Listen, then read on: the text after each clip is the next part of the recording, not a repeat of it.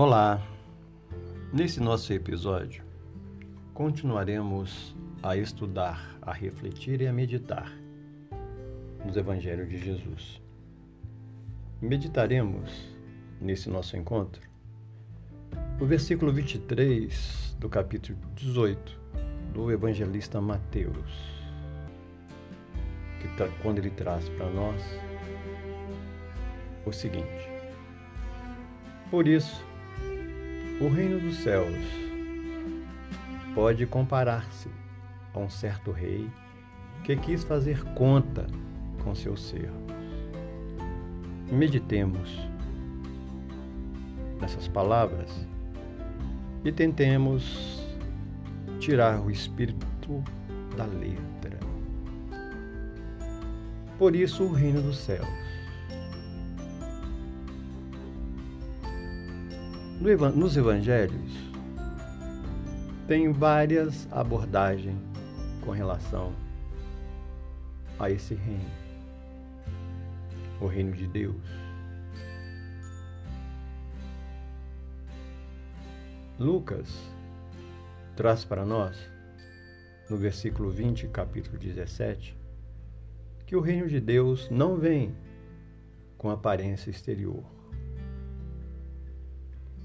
Paulo, na sua carta aos Romanos, versículo 17, capítulo 14, traz para nós o seguinte: O reino de Deus não é comida nem bebida, mas justiça e paz, alegria no Espírito Santo.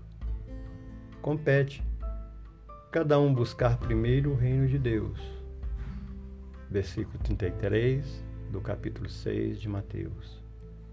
Quando estamos tranquilos conosco, encontramos-nos no céu.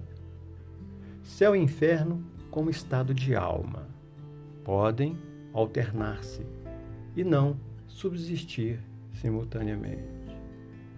As condições, circunstâncias e posições em que nos situamos e que, te, e que até há pouco tempo eram tidas como regiões infernais ou celestiais, são hoje compreendidas não como causa, mas como efeitos que se exteriorizam ou refletem o reino,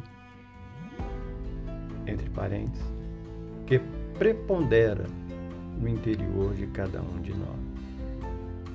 Segue o versículo pode comparar-se a um certo rei.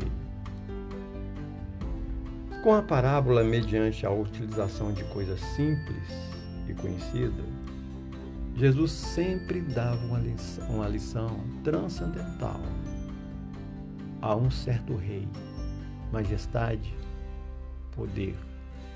Deus no próprio íntimo de cada um, que quis fazer conta com seus servos. Por isso, o reino dos céus pode comparar-se a certo rei que quis fazer contas com seus servos. Assim como no reino o seu dirigente pode, por sua vontade soberana, pedir conta aos cidadãos, Deus, do qual todos somos súditos, periodicamente nos chama a uma análise pessoal. São lances de caráter individual ou coletivo, a que todos estamos sujeitos na avaliação dos recursos de que somos credores ou devedores, objetivando alcançar novos degraus da evolução.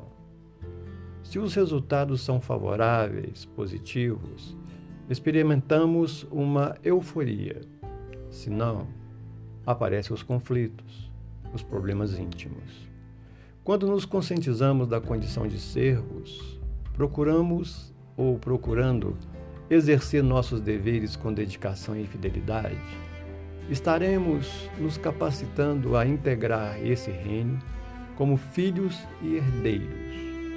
Porque se o servo recebe ordem e as cumpre, o filho acolhe as instruções e as dinamiza a partir de si mesmo, nas extensões ou na extensão das verdades do Pai a que se afeiçoa. Como o próprio Paulo, na sua carta aos Gálatas, no versículo 7, capítulo 4, traz para nós o seguinte: Assim que já não é mais o servo, mas filho, e se és filho, és também herdeiro de Deus por Cristo. Meditemos nesses ensinamentos.